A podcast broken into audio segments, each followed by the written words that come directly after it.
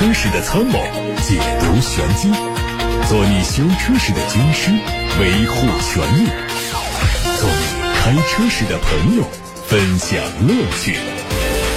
调频九二七，傍晚六点半，董涛说车，只和车友在一起。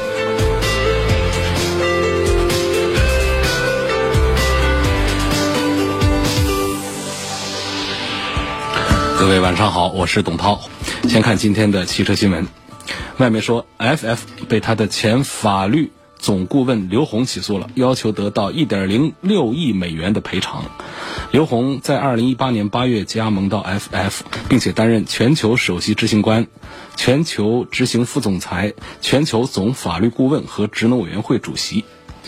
刘宏表示，FF 在2018年时称正在进行一项20亿美元的融资，并且以此诱骗他从一家律师事务所离职加入 FF，但是这项融资从来没有真正实现过。截止到2018年年底，FF 只拿到了大约8亿美元的投资，而这些钱根本不足以支撑 FF 继续下去。除此之外，刘宏表示。他在二零一九年二月份离职，但是并没有得到此前 FF 承诺的离职补偿。他的离职补偿包括六百万美元的现金和两千万股的 FF 子公司股票。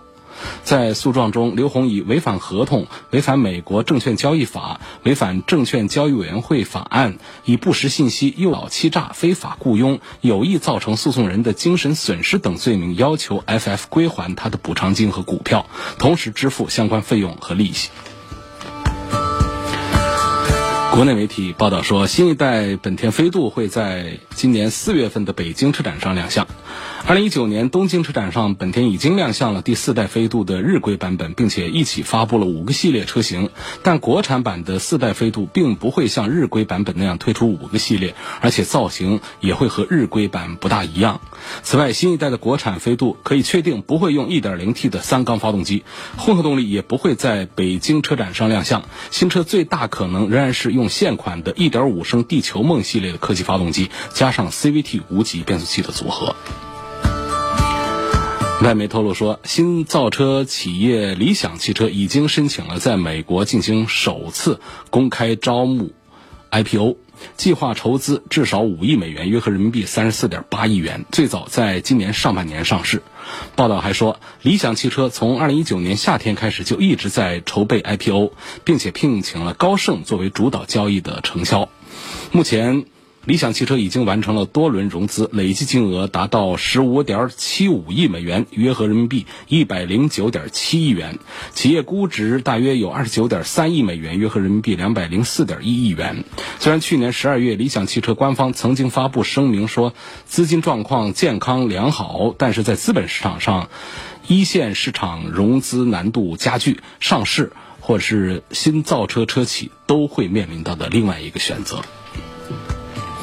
最近有媒体曝光了一组雷诺车身侧围专利图，并且预计它为2019年发布的全新一代车型的车身侧围。由此可以看出，该车有望成为雷诺的第一款国产轿车。从雷诺在中国申报的侧围专利图来看，和海外版车型侧面保持一致。后门把手设计在 C 柱的位置，预计新车的外观方面会和海外版一致。前进气格栅和两侧的灯组相连接，大灯组内部融入了 LED 日间行车灯，并且延伸到灯组的下部。车尾是采用简洁的设计风格，尾标上贴着雷诺品牌的 logo 以及产品的标志。海外媒体曝光了一组更高性能的斯柯达全新明锐 V R S 车型的渲染图。它的前脸换装了全新款的一体式头灯组，L 型的日间行车灯带融进到灯组的内部，并且采用了更具有性能感的碳黑格栅设计。车尾是单边双出的排气布局，配备了贯穿式的红色反光条，周围还加装了碳黑的包围装饰板，进一步凸显了车型的性能感。预计这个车会在今年春天的某个时间，或者是三月份的日内瓦车展上首发亮相。海外市场预售价格约合人民币三十万元。这车的动力是 2.0T 的涡轮增压发动机加上电动机组成的插电式混合动力，具体的参数官方还没有发布。传动系统可能还是七速的双离合变速箱。最近，比亚迪再次曝光了全新的汉 DM 的部分细节，仍然是家族造型，尾灯酷似奥迪 A7，内饰极简设计，配备了旋转的中控屏，动力是比亚迪全新的 DM 4.0。比亚迪此前主要是依靠前脸格栅的不同来区分一个车系的燃油、DM 和 EV 三种动力车型，整体造型的相差并不明显。但是在汉身上，这种情况显然不同。此前曝光的汉 EV 前脸造型更加接近于 GT 概念车的设计，而汉 DM 车型是采用了更加家族化的风格语言。虽然说设计感更强的 EV 车型会更吸引人一些。路透社报道说。美国政府在元月三号宣布，将采取措施限制人工智能 AI 软件的出口，以防止敏感技术落入中国等竞争对手的手中。根据即将在元月六号生效的一项新规定，美国工业和安全局修改了出口管理条例。美国企业想要出口用于自动分析地理空间图像的软件，必须获得相关许可证，出口加拿大是除外的。这项规定可能影响到包括航拍地图、3D 地图在内的相关领域，包括无人机和自动驾驶公司。目前，这项规定只在美国生效，但美国政府还计划把它提交给新的一些缔约国，试图让42个国家都对这样的软件的出口进行管制。华盛顿战略和国际研究中心的技术专家说，此举是希望阻止美国公司帮助中国制造出更好的人工智能产品，以帮助它的军事发展。滴滴出行传出消息，元月六号的上午九点钟开始，顺风车继续在杭州、宁波、上海、金华、中山、南宁、惠州、石家庄八个城市上线试运营。用户在滴滴出行 APP 等官方渠道完成安全任务之后，就可以使用顺风车的服务。试运营的期间，滴滴顺风车首先提供的是五点到晚上八点，城市市区内五十公里范围的顺风车平台服务，不收取信息服务费。回顾滴滴顺风车的回归历程，二零一九年十一月，它在哈尔滨、太原、常州、沈阳、南通五地正式上线；十二月，在北京、武汉、佛山、南昌、长沙五地上线。元月六号开始，滴滴顺风车将在杭州、上海、石家庄等八个城市上线试运营。届时，滴滴顺风车将累计上线十八个城市。八六八六六六六六上有一个维权投诉啊，熊先生。他说：“我的车是雅阁 1.5T 精英版，那么车还没有上牌照呢，是涉及到武汉的一家 4S 店。去年12月11号，在这家店买车，交了三千块钱的定金，当时跟销售员约定今年元月七号之前提车，但是到现在呢，4S 店也没有把车给我呢，也拒绝退款，希望节目组帮我维权。这个事实看起来是比较简单的，就是一个。”交了定金没法退，同时也不能按时交付车，所以这种情况呢，我就想问熊先生啊，你这到底有没有签一个合同？这消费合同当中有没有约定一下元月七号提车？还是说你跟销售员是口头约定的元月七号？那么你们有没有微信、短信这样的证据？如果有的话，这件事儿会更好办一些。所以下去之后呢，下节目之后，我们会把这件事情转交给记者来跟熊先生对接一下。这些基本的事实，就这事儿呢，我相信呢，就是大家都遇到，在买车的时候是很常见遇到这种情况的。四 S 店呢是既交不出车来呢，又不想放掉这个客户，所以就拖着赖着，定金也不退，车也没法交啊，就这样的一种情况。如果情况属实的话呢，我们认为，要么就退定金，要么就及时的协调给消费者交车。呃，下一个问题是刘先生，他希望对比的车呢是一九款的沃尔沃 S 六零，呃 T 五版，说网上说这个车有发动机漏油的情况，问是不是这样的？是一六款还是一九款？实际上，关于这个沃尔沃的呢，说漏油，包括说它的变速箱的问题，也都是。集中在一六一七一八年到一九年的时候呢，厂家针对这些情况做了一些改造，情况还是好些了。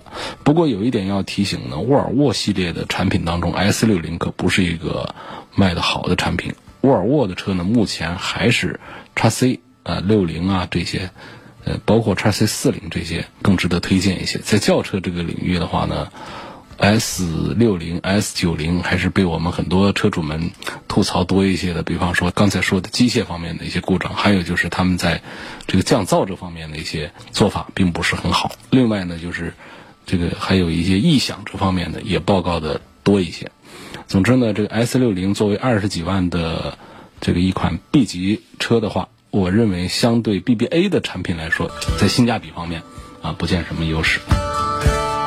下面我们看一看来自董涛说车微信公众号后台的问题。在武汉一家奥迪的 4S 店买现车一九款的奥迪 Q5L，说这车的合格证好像在银行，从签合同到提车多长时间属于正常时间？签合同到提车多长时间属于正常时间，取决于你们合同上有怎样的具体约定。合同上约定五年提车，那么这个合同也是受法律保护，也是有效的。合同上写的是三天提车，到第四天四 S 店还不能交车，那就是四 S 店违反合同。所以这个并没有一定之规，一定是根据我们双方的约定时间来判断是否啊属于正常时间的。奔驰的 M Box 系统是不是支持地图的实时路况导航和在线升级以及在线听音乐？这个车机系统是不是很好用？是不是可以不用手机导航了？呃。它确实支持你刚才说到的这些功能，但是呢，不代表它是特别好用的，嗯，不代表就可以完全取代手机导航。我们现在很多车上的这个导航呢，它也及时的有更新、有地图，但是呢，从用户体验上讲，好多人都觉得目前还是我们手机上的这个导航版本呢，是用户群体最大的，呃，也是最好用的。所以我认为，不管是每一个车上的这个车机系统，从互联网化，从这个导航的人性化，从地图的精准和及时更新这几个层面上来讲，很难有超越我们现在手机上的任意一个现在什么高德呀、什么百度啊、腾讯啊这几个地图，很难是超越他们的。我建议大家呢，在一些情况下呢，用这个车上的导航，但是在一些关键的时候呢，建议是车上导航和手机导航一块打开放那儿用着，这样避免误事儿。克鲁泽、英朗、捷达 VS 五、荣威 RX 五该怎么选？在这个价位区间，什么车型最值得推荐？呃。最值得推荐不好说，因为还是要根据大家的需求，根据这个车的这个特性来。你说到这些车呢，差不多就是十万以下的这个级别，这个产品是非常的丰富的。那么在提到的这些产品当中呢，我还是推荐这个捷达的 VS 五要稍微多一点。捷达的 VS 五呢，是第一呢，它有德系车的大众车上的一些优势的部分，包括它的平台部分。这是大众的统一的这个目前的，呃正当用的这个平台技术。同时呢，它在动力这个方面呢，把这个双离合这一块把它摘掉不用，用普通的六 AT 的变速器配上一点四 T。那么就在本周呢，我还看到过有报道说推测，说这个大众车型有没有可能像捷达一样的采用一点四 T 加六 AT 的这样的组合？如果这样做的话，可能反而让它的销量。会刺激的更高一些，所以在这几个产品当中，你看看这个，呃，别克的这个英朗，这其实在动力系统方面，相对于大众的这个体系来讲，它还是有一点，呃，这个缺憾的哈。那么雪佛兰的这个克鲁泽也是这样，克鲁泽这个产品呢，它在三缸机啊配上六速的双离合这么一套组合当中，确实也是没有办法来跟捷达的 VS 五做 PK 的。那包括到了这个荣威啊，荣威有一个 R X 五，它是一个 S U V 了，车型很宽大，也很漂亮。但到这个车上来呢，也同样是要么就买它六速的手动挡，要么就到了一点五 T 的七速的双离合。所以总之是难以选到一个让大家开起来舒服、用起来也省心的一个车型。所以在围绕这个十万元这个价格区间的这个产品来说的话呢。这几个车当中啊，就这位听众他提到的四款车当中，我还是赞成这捷达的 VS 五要多一点。还有朋友问这个雅阁和皓影准备买混动的最低配做家里的唯一一台车，本来是看中了皓影，但是听你以前说过同价位 B 级轿车要比 SUV 高一个档次，高一个档次倒是不至于，谈不上什么高一个档次，只是讲在同一品牌旗下，呃，同样价位的轿车和 SUV，我认为轿车要比 SUV 性价比更好一些。我们不管是讲这个驾驶的感受，还是动力的匹配、配置、其他配周边配置方面的，呃，这些方面，我认为轿车要比这个 SUV 更划算一些。这些例子是呃很好列举的。我们很多 SUV 产品呢，实际上是从这个轿车的产品线上给换壳得来的，所以这样的车的话呢，它的价格就会卖的比这个同平台的这个。轿车要贵一些，它就会达到更高一个级别的轿车的价位。那么你拿更高一个级别的价轿车来跟这个 SUV 放到一起来做对比，就会发现轿车的这个性价比要更高一些。所以这一组当中呢，我认为雅阁还是比这个皓影啊性价比要表现更好一些。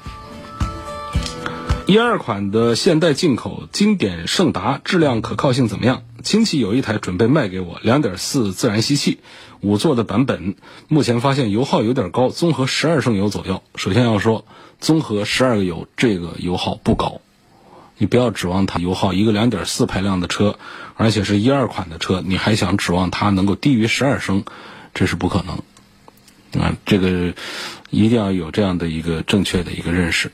两点四的自然吸气，就现在的最新的发动机来用的话，也很难低于十二升的油耗。所以你这个十二升是一个正常油耗，甚至是一个比较让人意外的比较好的表现的一个油耗。另外呢，我并不太赞成你接手你亲戚的这一台车。那这个进口现代呢，在中国已经是收了网络，就没有网络了，没有电了，那是借助其他的这个店来做的，就是我们的国产电。呃，这个渠道来做的，所以这样的车的保值是非常差的。你亲戚把这个车卖给你，那这价格是多少我不清楚，除非价格真的是非常便宜。但总之呢，我们在售后的配件上仍然会遇到障碍，遇到麻烦。不是说找不到配件，而是说这种极少见的卖的很少的这种进口的胜达，这是六七年前的车，到现在到四 S 店去，四 S 店给你找配件这样的这个过程都会比较复杂。会给你的用车带来一些不方便，所以我是打破你这个想法的，不希望你买这样的进口的老车。易先生说，希望推荐三十万以内的 SUV，要求空间大，这个动力足，还有后期保养经济又实惠。空间大，动力足，三十万以内的 SUV 呢，我还是觉得丰田的汉兰达。这个在三十万以内，作为这个大尺寸的 2.0T，这个推荐的指数还是要高一些。然后呢，还有像这个大众的，都知道这个途昂这车的空间也还可以。嗯，你要是买它的这高功率的这个动力呢，也还是不弱，也还是可以。后期的保养呢，大众的车不算便宜。你如果一定要追求这方面的话，你就集中在日系车上去看去。你可以看这个刚才说到的丰田的汉兰达。你还可以看这个，前面也有朋友提到了，像皓影啊，像这个 URV 啊这样的车，其实都是可以。皓影实际对应的是 CRV，CRV 的空间本来就不算小，那么到 URV 的话，空间就会更大一些。另外呢，我还建议这个易先生呢，可以关注一下福特 4S 店的车啊，福特的 4S 店里面，你看看他们新推的这些大个儿的这个产品是不是？像锐界这样的三十万以内，可能在动力表现这个方面要更加有优势一点。现在看来自八六八六六六六六平台上的话题，魏先生说，奔驰 E 级、宝马五系的价格跟奔驰 GLC 的价格差不多，日常出行使用，单纯从产品立场出发，谁更值得买？你看，这就回到了我前面说到一个同价位的。这个轿车和 SUV 之间的比对的问题了。那实际上，奔驰的 GLC 我们要讲的话，它从这个平台技术上讲，应该是跟 GLC 啊，应该是跟 C 级来看齐的，啊，它不是跟这个奔驰的 E 级来看齐的。所以它因为做成了一个 SUV 之后呢，它的价格就卖的跟 E 级一样的。因此我就讲了，奔驰的 E 级它的性价比要比这奔驰的 GLC 要好一些。所以说，奔驰的 E 级、宝马的五系，这是魏先生列举的两个车，说这价格跟奔驰 GLC 价格差不多，那应该单纯从产品立场推荐的话呢，我赞成轿车多过于 SUV。下一个问题说，CRV 和奥德赛哪个合适？呃，都买混动，作为家里的唯一一辆用车。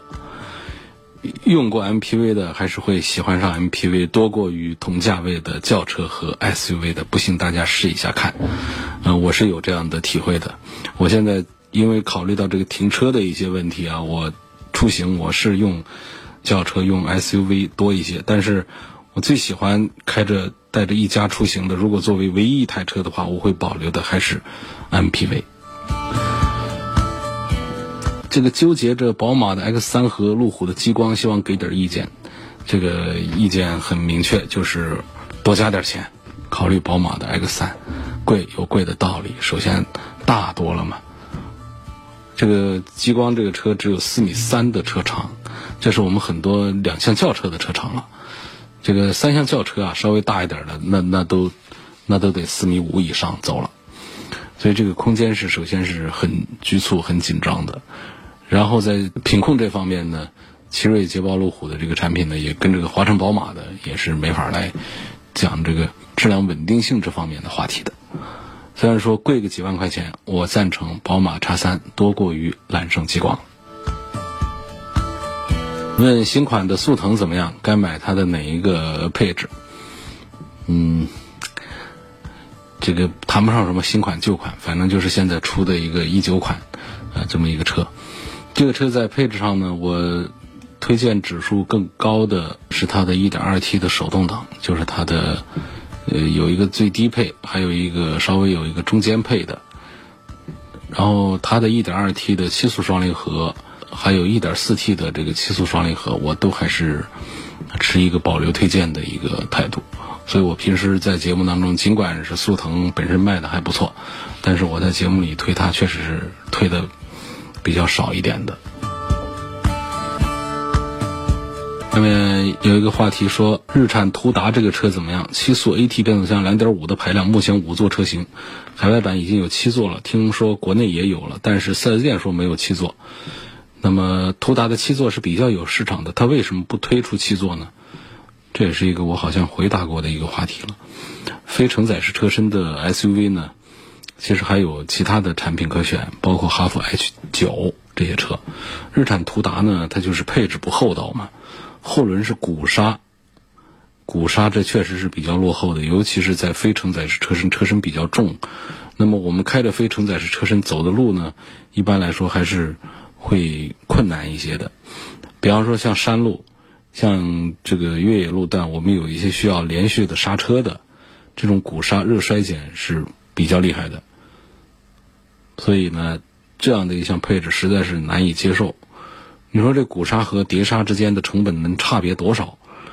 这个郑州日产就非得干这个事儿，所以我不推荐这个车。现在它的销量也比较差，一个月就只有几百辆，全国范围只有几百辆的这个销量，这个销量是真的是不值得我们来推荐的，是比较惨淡的。我们说像这种就算是小众一点的车。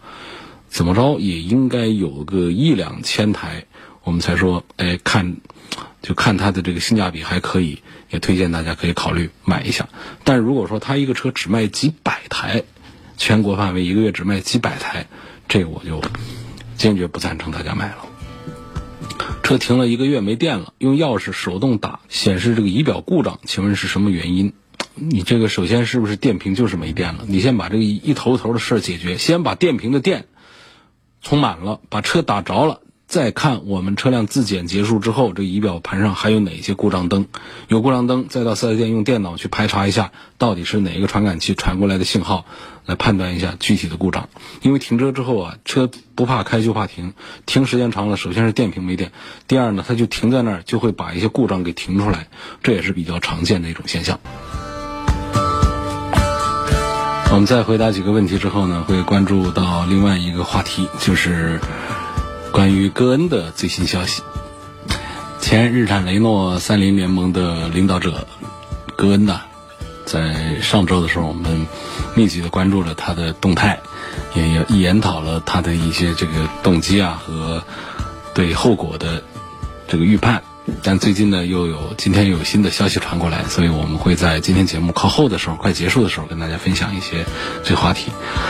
然后再看，在我的微信公众号后台上有位朋友的留言呢，我得呃拎出来说一下。他说：“我听你节目很久了，但是感觉你对安全性重视不够，安全点评你排在后面，或者说根本就没有，反而更多的在。”这个说内饰外观很少对比安全气囊，对比主被动安全配置和碰撞测试报告，啊，说我很少说这些，然后又说你看到帕萨特这样的碰撞测试，你还在推荐它，我就感觉这朋友应该是误会大了，就是你应该是听节目听的并不多，那么真是听我们节目的朋友，应该是会注意到我在节目当中推荐车，往往喜欢是什么呢？比方说我们拿着配置说事儿，往往就会推荐。低配一点，但是有一个前提，我会加在前面说：你看他们的安全配置都一样的情况下，其他的舒适配置我们要忽略不计，我们来买它的安全配置都相对比较齐全的低配的产品，所以这样会显出性价比。你看这个排位当中，实际就是安全性排在很靠前，这是第一。第二，关于帕萨特，如果真的在听节目的话，我们有三天在帕萨特碰撞事件出现之后，有三天做专题，做专题关注。讨论帕萨特在中保研的碰撞测试当中垫底的成绩。不仅如此呢，我还组织了全国交通广播的汽车节目主持人，在评论、在抨击这个帕萨特的这个碰撞啊背后，在产品质量、在安全性方面的一些隐患问题。所以，怎么叫做把这个安全性排在靠后的位置说话呢？我想这位朋友应该是误会了，应该是听节目听少了。下一个朋友说：“我每天在微信上听你的节目，我贪便宜啊，买了一辆雪铁龙的 C4 毕加索，用起来还都蛮好的。就是在武汉的三环上和高速上行驶的时候呢，碰到粗糙的沥青路面，车内的噪音就特别大。那这种噪音是算胎噪还是路噪呢？如果想处理一下，有没有最简单的处理方式？是不是在四个轮子上面的叶子板里面加隔音就可以了？首先说，路噪和胎噪是一回事儿。”啊，胎噪就是路噪，路噪就是胎噪。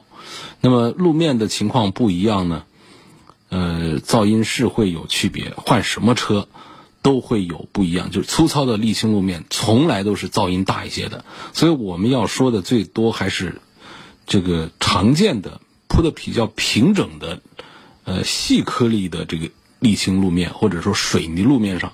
如果你觉得你的车的噪音明显比别人大的话，我们需要做这样的隔音降噪的处理。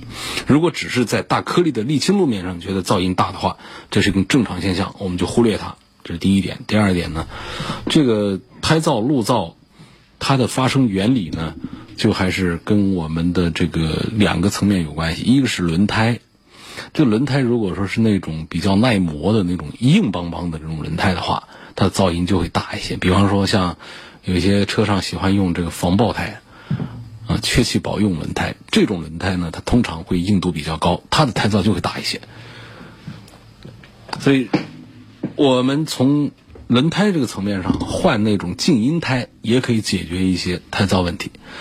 还有一个方案呢，就是做隔音处理。而隔音处理的这工程量呢，可不仅仅是说把这个翼子板里头填点这个隔音棉就行了，那包括门板里头也得做隔音。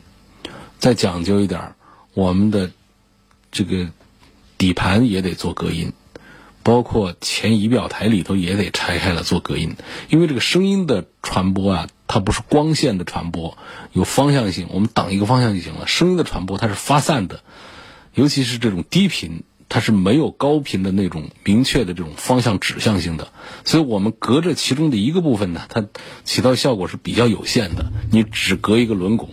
可能在你隔完之后，四个轮子都隔完了，你没觉得噪音有多少降低。所以你隔完四个轮拱之外，你还得四个车门得做一下。不想大动干戈的话，至少得做这么几个方向，然后你会感觉噪音有所降低。那么接下来呢，我们就要说一说这个在今天董涛说车微信公众号上发的这个头条文章了。这个文章啊，介绍了一下。那个日产前董事长戈恩离奇逃亡的这个消息背后，现在又传出的一些细节的问题浮出了水面。说调查确定呢，戈恩呢是在十二月二十九号中午徒步离开了东京市内的住所。你看看之前我们曾曾经怎么根据媒体的碎片信息拼凑起来的？是说，有一组圣诞乐队进了这个戈恩家里，然后呢，在一个大的提琴的箱子里面，戈恩把自己带出去了。那现在呢，调查的结果是说，人家是走出去的，徒步离开了住所，然后呢，在下午四点半左右出现在了品川站。然后呢，就在新大阪站下车，然后又走出车站。意思是什么呢？他其实是坐的新干线到达关西机场附近的一家酒店的，然后在深夜，他乘坐一辆私人喷气式飞机离开了日本。然后这个戈恩出逃的时候用的两架飞机呢，是属于土耳其的一家航空公司。另外呢，有一家美国的民间保安公司有两名男子随行，其中一个人呢还是美国。陆军特种部队的成员，现在是以保安行业的一个知名的保安。所以说，围绕这个戈恩经由土耳其逃到黎巴嫩这个事儿呢，土耳其检方是以涉嫌帮助戈恩出逃为由，对包括飞行员在内的五个人提起了诉讼。路透社的消息说，被起诉的一名男子供述称，他被熟人告知需要完成一个国际性的重要任务，他说自己受到了。这个威胁，如果不参与这个事儿的话呢，家人就会受到伤害。他表示并不知道当时抵达土耳其机场的是戈恩。那调查人员还透露了，戈恩出逃的时候很可能是藏在装音响设备的黑箱子里头。这黑箱子的底部呢还有透气孔，方便他呼吸。然后关西机场的工作人员透露的消息是说，当天晚上呢有几个高度超过一米的大箱子，因为尺寸太大。没有办法进入 X 射线安检仪，没有经过开箱检查就直接送上了私人飞机。然后，戈恩的公关负责人透露，戈恩将于当地时间元月八号下午三点，就是北京时间明天晚上九点钟，在黎巴嫩召开记者会，预计将会对一连串的嫌疑事件和逃亡原因进行说明。所以在后天节目当中，我们会进行解读。那么，同时呢，在明天晚上九点过后，黎巴嫩的这个记者招待会过后，会有密集的媒体报道出现在大家的视野。在节目时间以外，欢迎各位关注董涛说车的全媒体平台，全名“董涛说车”四个字，同名分布在微信公众号、微博、蜻蜓、喜马拉雅、车架号、一车号，还有微信小程序“梧桐车话”上。呃，现在还有几个问题在八六八六的留言板上闪烁着。文先生说，奔驰的 GLE 四五零跟宝马的 X 五比质量、比性能、比价格，呃，这个差不多的水平。但是现在选择宝马 X 五的要比选择 GLE 的，呃，要多一点。李先生问，凯美瑞的两点五豪华版和亚洲龙的两点五 T 的最低配这两款车，呃，优惠之后的价格都差不多。呃，谁更值得买？我首先要给你又要又要纠正，其实我特别不愿意用这个词，但确实是都说错了。这个啥时候他们家也没出过这个二点五代替的，它就是个二点五升自然吸气以及二点五升配电动机的混合动力啊。凯美瑞和亚洲龙都是这样的。那么你要对比的一个凯美瑞的豪华版啊，来跟这个亚洲龙的这个最低。呃，配放到一起来做这个对比的话，就是你会发现它们价格差不多，但是呢，从这个平台级别上讲，亚洲龙是要比凯美瑞的要高级那么半点儿的，所以我赞成呢买这个低配的亚洲龙，性价比要高过于买高配的凯美瑞。今天就到这儿，感谢大家收听和参与。